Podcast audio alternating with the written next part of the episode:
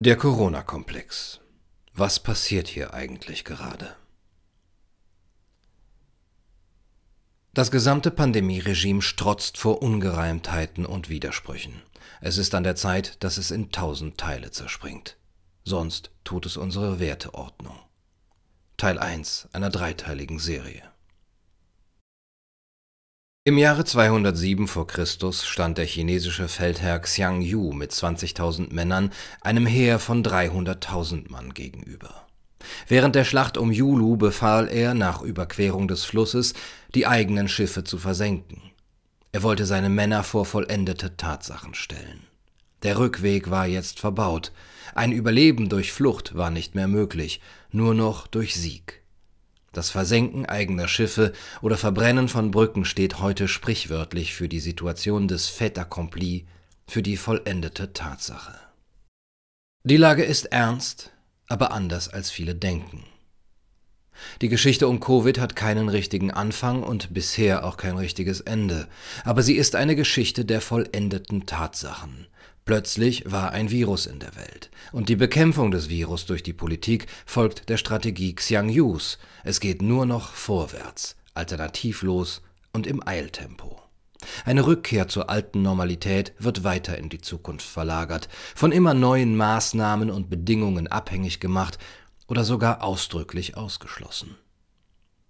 Die Schiffe, die hier gerade verbrannt werden, heißen demokratischer Diskurs, wissenschaftlicher Austausch, das Prinzip des Anhörens der anderen Seite.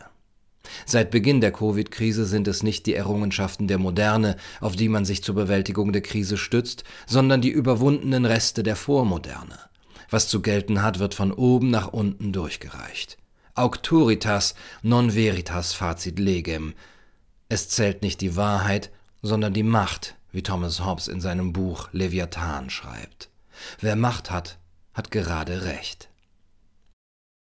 Das ergebnisoffene, demokratische Element ist aus der Debatte entfernt. Es wurde ersetzt durch die Geschlossenheit der offiziellen Wahrheit, flankiert von einem dezisionistischen Freund-Feind-Denken.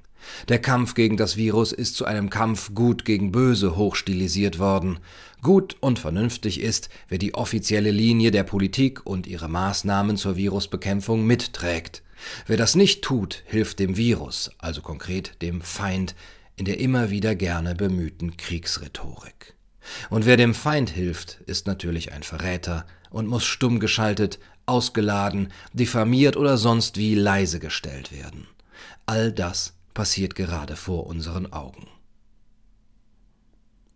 Es ist aber egal, wie renommiert die Kritiker sind oder wie zahlreich und hochwertig die kritischen Studien sind, die der aktuellen Politik widersprechen. Wenn jedoch einem Thema die wissenschaftliche und demokratische Diskussionsgrundlage entzogen wird, befinden wir uns auf dem Terrain des Glaubens. Glauben Sie keinen Gerüchten, sondern nur den offiziellen Mitteilungen, meinte Angela Merkel in einer Fernsehansprache vom 18. März 2020. Sie fügte an, wir sind eine Demokratie, wir leben nicht von Zwang, sondern von geteiltem Wissen und Mitwirkung. Dieser Satz wurde seit Krisenbeginn nicht mehr eingelöst. Damit befinden wir uns am Punkt der Entscheidung, dem Moment der Wahrheit. Die Politik, ein Teil der Wissenschaft und ein Großteil der Medien sind in einen Kampf gezogen, ohne die Möglichkeit des Rückzugs offen zu lassen. Viel Vertrauen wurde zerstört. All diejenigen, die das offizielle Covid-Narrativ weiter stützen, sind nun in der misslichen Situation, dass sie selbst diese Pandemie brauchen, um zu überleben. Die Behauptung, dass es sich hier gerade um ein gefährliches Virus handelt und die Maßnahmen zu dessen Bekämpfung richtig sind, muss um jeden Preis halten. Fällt das Narrativ, kollabiert die Glaubwürdigkeit von drei tragenden Institutionen Politik, Medien und Wissenschaft. Doch kann das Covid-Narrativ halten? Viele verschiedene Stimmen haben seit Beginn der Krise auf zahlreiche Ungereimtheiten hingewiesen.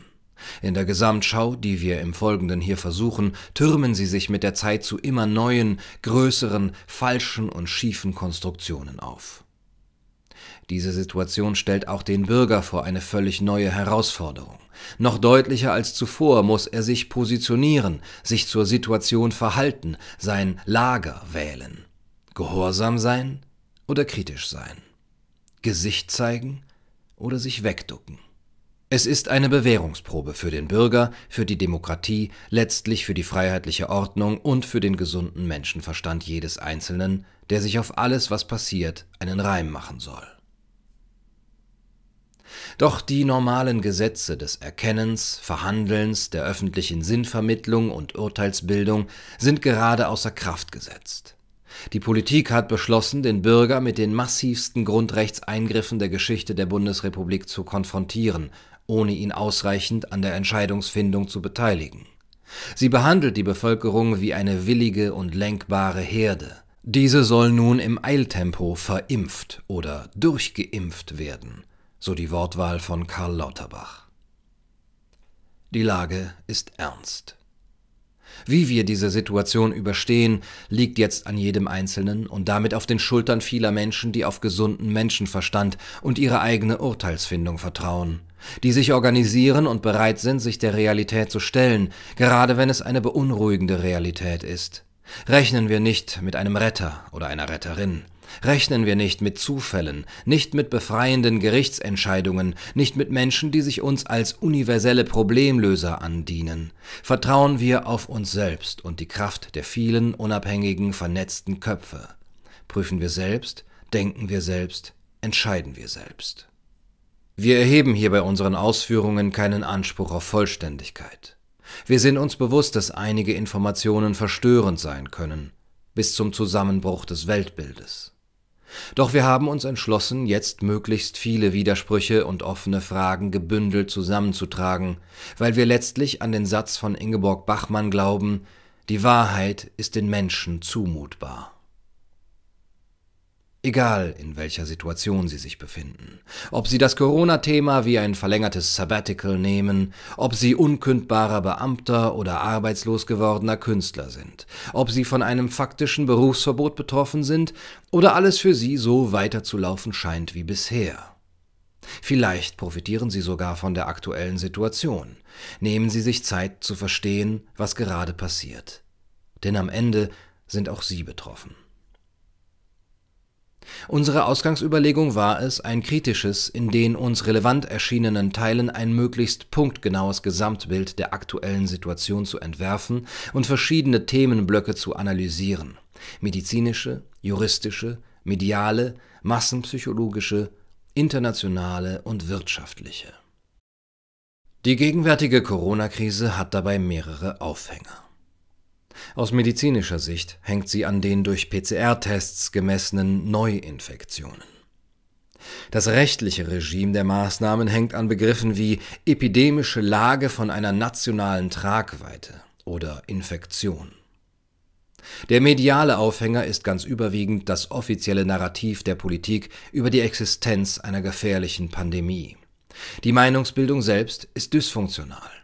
Sie kann sich in einem Klima von Zensur, Panikerzeugung und Konformitätsdrang kaum entfalten. Am Ende lautet die Frage aller Fragen cui bono? Wem nützt das alles? Wer bestimmt das Geschehen mit? Wer hat Interessen und profitiert? Die globale Interessenslage und das Agieren von World Economic Forum, China, der Bill and Melinda Gates Stiftung, sowie weiteren Akteuren im Zuge der Pandemie kommt in den Medien so gut wie nicht vor, als handelte es sich bei diesen Themen um gesellschaftliche Tabus. Wir gliedern unsere Ausführungen thematisch in mehrere Teile, den medizinischen Komplex, das rechtliche Pandemieregime, das Meinungsmanagement und die globale Agenda von WEF, China und Co. Erstens. Der medizinische Komplex. Am 13. Oktober 1993, morgens um 6.15 Uhr, klingelte bei Carrie Mullis, einem Biochemiker der Firma CETIS in Kalifornien, das Telefon. Er habe den Chemie-Nobelpreis gewonnen. Mullis freute sich, und da das Telefon danach nicht aufhörte zu klingeln, fuhr er erst einmal mit Freunden zum Wellenreiten, wo er jedoch auch bald von einem Journalisten aufgesucht wurde. Am nächsten Tag stand in der Zeitung Surfer gewinnt Nobelpreis. Mullis hatte Jahre zuvor bei einer abendlichen Heimfahrt mit seiner Frau eine alles verändernde Eingebung gehabt. Am Steuer seines alten Honda Civic war ihm einfach gesagt ein chemisches Vervielfältigungsverfahren für Gensequenzen eingefallen. Er hielt an, nahm sich ein Kuvert und einen Stift und rechnete. Seine Idee, er könnte Gensequenzen in mehreren mathematisch aufeinander aufbauenden Zyklen vervielfältigen und diese dadurch sichtbarer machen. So als würde man ein Mikroskop schärfer stellen. Bisher ging es Forschern nach Aussage von Mallis mit der Entzifferung von Gensequenzen der DNA oder RNA in etwa so, als müssten sie einen Lizenzvertrag auf der Erde entziffern, während sie auf dem Mond stehen. Mit dem Verfahren von Mallis konnte man jetzt heranzoomen. Da jeder Vervielfältigungszyklus bei seinem Verfahren an den vorhergehenden anknüpfte, war die Vervielfältigung der Sequenzen exponentiell. Aus 10 Zyklen entstanden 1024 Kopien, aus 20 dementsprechend eine Million, aus 30 Zyklen eine Milliarde Kopien der Gensequenz. Der PCR-Test war geboren. CITES verkaufte das Verfahren später für 300 Millionen Dollar an den Schweizer Pharma-Riesen Hoffmann La Roche. Carrie Mullis starb im August 2019. Der PCR-Test ist in der Corona-Krise zum meistverbreiteten Standard der Messung einer Infektion mit dem SARS-CoV-2-Erreger geworden. Die durch ihn gemessenen positiven Testergebnisse bestimmen unter dem Begriff Neuinfektionen seit Monaten das politische und mediale Geschehen. Werfen wir an dieser Stelle kurz einen Blick auf den chronologischen Ablauf. Am 18.10.2019 fand in New York das Planspiel Event 201 statt, organisiert vom Johns Hopkins Center for Health Security, der Bill and Melinda Gates Stiftung sowie dem World Economic Forum. Man simulierte dabei, wie der Ausbruch eines Coronavirus global zu handhaben wäre. Dabei ging es auch um die richtige Information der Bevölkerung und die Bekämpfung von Desinformation, zum Beispiel über Social Media. Durch das Planspiel wurde die Notwendigkeit von verstärkter privater öffentlicher Zusammenarbeit betont (Public-Private Partnership). Am 31.12.2019 informierte die lokale Gesundheitskommission Wuhan über den Ausbruch einer Lungenkrankheit in der Stadt. Zu diesem Zeitpunkt galten sieben Personen als schwer erkrankt, 18 Menschen befanden sich in stabilem Zustand. Die Meldung wird unter anderem auf Social Media von Reuters und der Deutschen Welle verbreitet Anfang Januar 2020 entwickelte ein Team um Viktor Kormen und Christian Drosten (Kormen-Drosten-Papier) einen PCR-Test zur Entdeckung des neuartigen Virus, der als diagnostischer Leitfaden sogleich von der WHO übernommen wurde. Der Beitrag wurde am 23. Januar 2020 in der Fachzeitschrift Eurosurveillance veröffentlicht am 30. Januar 2020 rief die Weltgesundheitsorganisation einen internationalen Gesundheitsnotstand aus. Zu diesem Zeitpunkt wurden aus China 170 Tote gemeldet. Weltweit lag die Anzahl der Toten zu diesem Zeitpunkt bei Null. Das Covid-Narrativ hält die Kausalkette das Kormen-Drosten-Papier vom 23.01.2020 steht im Zentrum des Covid-Narrativs und bedarf daher in besonderem Maße einer kritischen Würdigung. Schließlich ist es die wissenschaftliche Basis dafür, dass auf der ganzen Welt beispiellose Zwangsmaßnahmen verhängt wurden.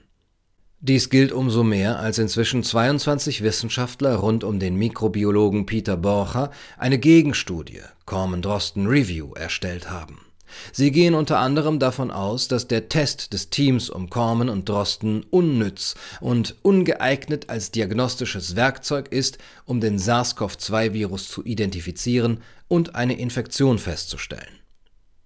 Weiter identifizieren die 22 Wissenschaftler zehn massive Fehler des Drosten-Papiers wie fehlerhaftes Testdesign, fehlende Standardisierung und Validierung.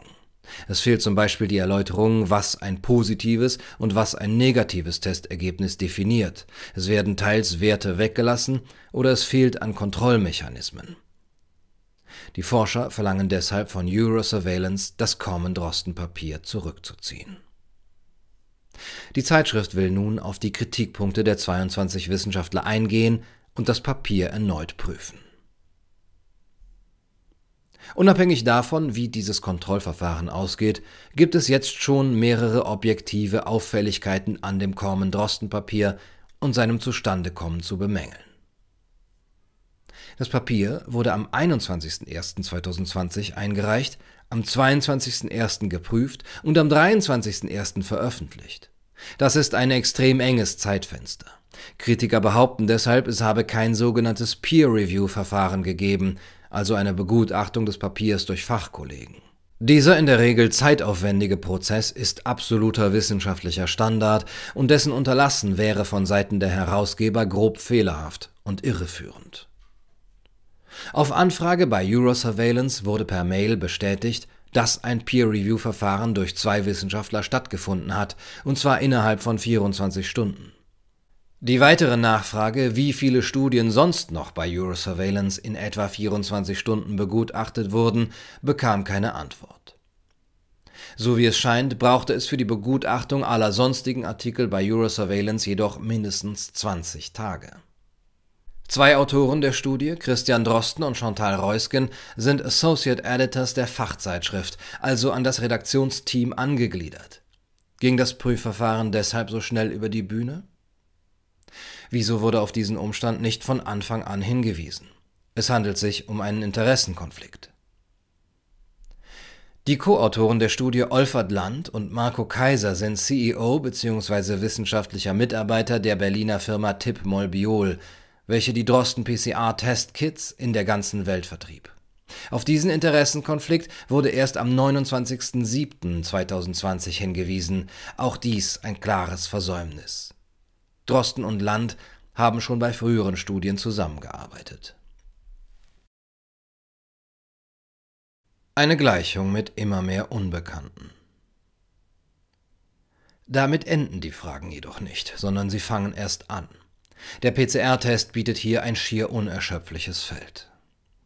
Das beginnt schon damit, dass der PCR-Test vom RKI als Goldstandard für die Diagnostik bezeichnet wird. Die Hersteller von Tests verweisen jedoch darauf, dass diese sich nicht für diagnostische Zwecke eigne. Das Labor Creative Diagnostics schreibt ausdrücklich, dieses Produkt ist nur für Forschungszwecke und nicht für diagnostische Zwecke geeignet. Christian Drosten sagt, dass der Test validiert sei. In einem NDR-Podcast sprach er von einer sehr großen Validierungsstudie. Damit ist wohl die technische Funktionalität des Tests gemeint. Wo ist diese Studie zu finden? Wie steht es weiter um die rechtliche Zulassung der PCR-Tests? Diese können ja von verschiedenen Laboren entwickelt werden, auch zum Eigenbedarf. Wenn Tests, juristisch gesprochen In-vitro-Diagnostika, vertrieben werden, brauchen sie aber eine gesonderte Zulassung, CE-Kennung, nach dem Medizinproduktegesetz und müssen sogenannten grundlegenden Anforderungen entsprechen. Dazu gehören unter anderem Spezifizität und Sensitivität, Reproduzierbarkeit der Ergebnisse, Patientensicherheit. Die Einhaltung letzterer Anforderungen können sich die Hersteller der Tests jedoch derzeit selbst bescheinigen. Die Tests werden nämlich als diagnostische Instrumente niedrigen Risikos eingestuft, wie das Paul-Ehrlich-Institut bekannt gibt. Noch. Denn das soll sich ab Mai 2022 mit einer neuen Regulierung ändern. Dann werden diese Tests voraussichtlich in die höchste Risikoklasse gehören. Dies erfordert dann eine Laboruntersuchung der Tests sowie eine unabhängige Überprüfung der Daten durch eine zentrale Kontrollstelle. Nochmal kurz zusammengefasst. Ein Test, der laut Herstellern gar nicht für diagnostische Zwecke geeignet ist, nach rechtlicher Einordnung aber als diagnostisch klassifiziert und vom RKI als der Goldstandard der Diagnostik gilt, kann mit eigener Zertifizierung durch das ihn herstellende Labor derzeit wegen niedrigen Risikos vertrieben werden. Darauf basieren derzeit die Zahlen. In anderthalb Jahren aber nicht mehr, denn dann ändert sich die Risikoklasse plötzlich fundamental. Versteht das noch jemand? Wie kann das sein? Hinter jedem Test stehen auf der Mikroebene dann noch viele weitere Fragen. Wie ist die Qualität der Abstriche? Wie sauber arbeitete das Labor? Wurden die richtigen Gensequenzen untersucht? In wie vielen Testzyklen? Je mehr Testzyklen durchgeführt werden müssen, umso weniger ist das Ergebnis verwertbar. Die den Test zugrunde liegenden Parameter, wie der CT-Wert, sind dem RKI jedoch gar nicht bekannt. Was ist über die Fehlerquote der Labore bekannt? Sind die gemessenen Viren vermehrungsfähig oder sind es tote Partikel? Der PCR-Test unterscheidet hier nicht. Wie viel Aussagekraft haben überhaupt Testergebnisse, die auf nicht einheitlichen Tests beruhen? Und wie kann das RKI auf dezentraler Datenbasis ohne Vergleichbarkeit der Prozesse per Hochrechnung auf ganz Deutschland zu allgemeingültigen Handlungsempfehlungen kommen? Carrie Mullis selbst hatte vor einer falschen Interpretation der Ergebnisse von PTR-Tests gewarnt. Da im Menschen eine extrem hohe Anzahl verschiedenster Virensequenzen vorkommt, lasse sich mit dem Test letztlich alles finden, was man finden wolle. Dass die Treffsicherheit von schnellen Antigentests auch nicht unbedingt besser ist, zeigt zudem der Fall von Elon Musk. Dieser hatte sich an einem Tag viermal testen lassen. Gleiches Gerät, gleicher Test, gleiche Krankenschwester. Ergebnis? Zweimal positiv und zweimal negativ. Ist das alles statistisch schlüssig? Selbst wenn man jedoch auf dem Standpunkt bleibt, den PCR-Test als Goldstandard anzuerkennen, bleibt zumindest in Deutschland die Frage, ob die präsentierten Zahlen überhaupt aussagekräftig sind, um eine politische Strategie darauf zu begründen. Der Mediziner und Kölner Professor Matthias Schrappe findet in einem Gutachten für den Gesundheitsausschuss des Bundestages vernichtende Worte. Er bemerkt, Bereits bei der Frage nach dem grundlegenden Konzept ist die Orientierungslosigkeit der politischen Führung nicht zu übersehen. Dazu wirft er mehrere Fragen auf, die durch eine valide Teststrategie beantwortet werden müssten. Wie hoch ist die Infektiosität? Derzeit gibt es darüber mangels repräsentativer Stichprobentests in der Bevölkerung keine belastbare Aussage. Wie zuverlässig sind die Tests? Damit ist die Abwesenheit von Störfaktoren bei der Messung gemeint. Die nicht repräsentativen Stichproben, aus denen der jeweilige 7-Tage-Wert besteht, zum Beispiel 40.000 Fälle pro Woche bei einer Million Tests, werden auf die Gesamtbevölkerung 83 Milliarden umgerechnet, ergibt zum Beispiel 50 pro 100.000, ohne Annahmen zur Dunkelziffer in den nicht getesteten 82 Milliarden zu machen. Einfache Berechnungen zeigen jedoch, dass die Häufigkeit in der Gesamtbevölkerung in allererster Linie durch die Dunkelziffer beschrieben wird und die Zahl der bekannten Fälle lediglich einen unsystematisch gewonnenen Wert darstellt, der keinerlei Aussagekraft besitzt. Zu den PCR-Tests meint Schrappe schließlich noch, die derzeit verwendeten Testverfahren lassen keine sinnvolle Aussage zur Infektiosität zu und können daher daraus abgeleitete Maßnahmen nicht begründen. Als Mindestforderung ist die Einbeziehung des CT-Wertes zu fordern. Äußerst kritisch äußerte sich Schrappe auch in einem Interview mit dem ZDF. Diese Zahlen sind nichts wert. Geht es schließlich um die Tödlichkeit von Covid-19, kollabiert das Narrativ endgültig. Es gibt keine, nicht mal eine saisonale Übersterblichkeit. Zugleich haben wir statistisch quasi gerade eine Ausrottung der Influenza. Im Vergleich zur besonders tödlich verlaufenden Grippesaison 2017-18, geschätzt 25.100 Tote, liegt die Anzahl der Toten an oder mit Corona in Deutschland weit darunter. Der US-Evidenzforscher John P. A. Ioannidis kommt in einer weltweiten Metastudie, die auf 61 weiteren Studien basiert, zu einer Mediansterblichkeit von 0,23 Prozent. Für unter 70-Jährige auf eine Mediansterblichkeit von 0,05 Prozent. Das sind fünf Tote auf 10.000 Infizierte. Soweit die offiziellen Zahlen der WHO. Die Plattform Volksverpetzer in Deutschland meint dagegen zu wissen, dass die Zahlen von Ioannidis Humbug sind. Und der Chef des RKI, Lothar H. Wieler, behauptete am 22.10.2020, dass die Sterblichkeitsrate 2,2 Prozent beträgt. Das war eine Woche, nachdem die Studie von Ioannidis veröffentlicht wurde. Was erzählt man uns da eigentlich? Hinzu kommt als weiterer Unsicherheitsfaktor, Kaum jemand ohne Vorerkrankungen stirbt am Virus. In Deutschland wird zudem kaum obduziert. Das RKI hatte davon abgeraten. Man weiß also nicht genau, wer an oder nur mit Corona verstirbt. Ein weiterer Bruch in der Kausalkette. Von der Blackbox zum Clusterfuck. Welche Schlüsse soll man aus der medizinischen Lage ziehen, die hier noch dazu nicht einmal vollständig wiedergegeben ist? Man müsste ja noch über falsch positive Tests, über Spezifizität, Sensitivität und Prävalenz, über Masken, Lockdowns, Folgeschäden und Impfungen sprechen. Und es gibt noch weitaus mehr offene Fragen. Versuchen wir trotzdem drei Schlüsse. Erstens Blackbox.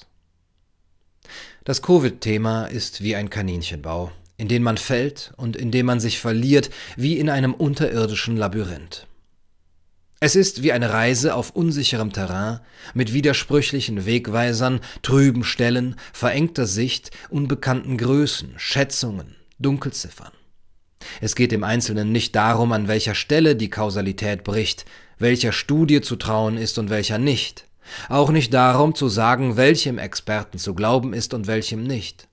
Klar ist nur, wenn schon die Karte verpixelt und das Terrain unsicher ist, sollte man nicht Orientierung erwarten. Es geht nicht um den einen großen Fehler in dem Ganzen, der alles in die Luft fliegen lässt. Es geht um die vielen kleinen und größeren Unklarheiten, die das Gesamtbild so stark eintrüben, dass man sich fragt, was ist das? Es geht also nicht um den ultimativen Beweis für irgendwas, für die Smoking Gun. Es geht um den Smoke. Bei diesem Thema ist nahezu jeder Teilkomplex in einen wabrigen Schleier gehüllt, und aus dem Ungefähren wird versucht, das Konkrete abzuleiten. Jedes Thema ist wie eine Pandora-Büchse für neue Widersprüche. Und gerade geht es im Eiltempo um Impfungen, dem größten humanen Experiment der Geschichte, wie Telepolis schreibt, bei dem auch vieles widersprüchlich und unklar ist. Zweitens. Clusterfuck. Mit dem Begriff Clusterfuck bezeichnet man in der Katastrophenforschung eine Situation, in der alles nur noch schief geht, wie in einer Kettenreaktion. Egal bei welchem Themenkomplex man in den Kaninchenbau einsteigt, scheint man entweder im Ungefähren zu versanden oder mit mehr Fragen wieder herauszukommen, als man ursprünglich hatte. Oder erweckt allein diese Kaskade an Aussagen den Eindruck von Widerspruchsfreiheit und Schlüssigkeit. Ein positiver PCR-Test sagt je nach Labor und Testverfahren nicht eindeutig, ob jemand infiziert ist, er ist nicht zur Diagnose geeignet. Wer infiziert ist, ist nicht unbedingt infektiös, gibt also tatsächlich das Virus weiter. Nur ein Teil der positiv Getesteten hat überhaupt einen Krankheitsverlauf und am Ende weiß man nicht mal genau, ob jemand an oder nur mit Corona gestorben ist. Es ist eine Katastrophe des gesicherten Wissens. Drittens Kult. Der medizinische Komplex trägt deutliche Züge des Abgleitens in einen Glaubenskult. Der Urteilsfindungsprozess ist erschwert bis verunmöglicht. Der Weg zu belastbarem Wissen ist steinig und unergiebig. Die medizinische Seite ist zudem ein Spezialthema mit vielen Fachbegriffen und abschreckender Komplexität. Je mehr man sich mit dem Thema beschäftigt, desto weniger Sinn scheint es zudem zu machen. Der Laie, der sich damit befasst, und eigentlich jeder, der darüber schreibt, begibt sich in ein unübersichtliches Dickicht. Die mediale Berichterstattung wird der Komplexität des Themas schlicht nicht gerecht und taugt gerade auch nicht als Erkenntnisquelle. Fakten und Erkenntnisse werden je nach Interessenlage mutwillig uminterpretiert, weich und gefügig gemacht, bis sie passen. Die Faktenlage als Basis für eine Meinungsbildung ist damit zusätzlich vermint. Je weniger die Faktenlage an Sinn ergibt, desto mehr Platz bietet sie für die Aussagen von Autoritäten, Experten, Gatekeepern. Am Ende ist der Corona-Komplex ein klassischer Kult, bei welchem der Glaube an eine Autorität in Gehorsam münden soll. Es ist ein Kult der vermeintlich rationalen, tatsächlich aber wissenschaftsgläubigen um den autoritären Experten im Banner des großen Pandemie-Wir. Es ist ein Regime der offiziellen Wahrheit an die Stelle des Verfahrens der auszuhandelnden deliberativen Wahrheit getreten. Die Politik setzt sich selbst die Corona auf und macht aus der Pandemie die Krönungsmesse für ein beliebig verlängerbares Verordnungsregime. Es regiert das große, unhinterfragbare Pandemie-Wir des absoluten Gesundheitsschutzes als Götze. para cá.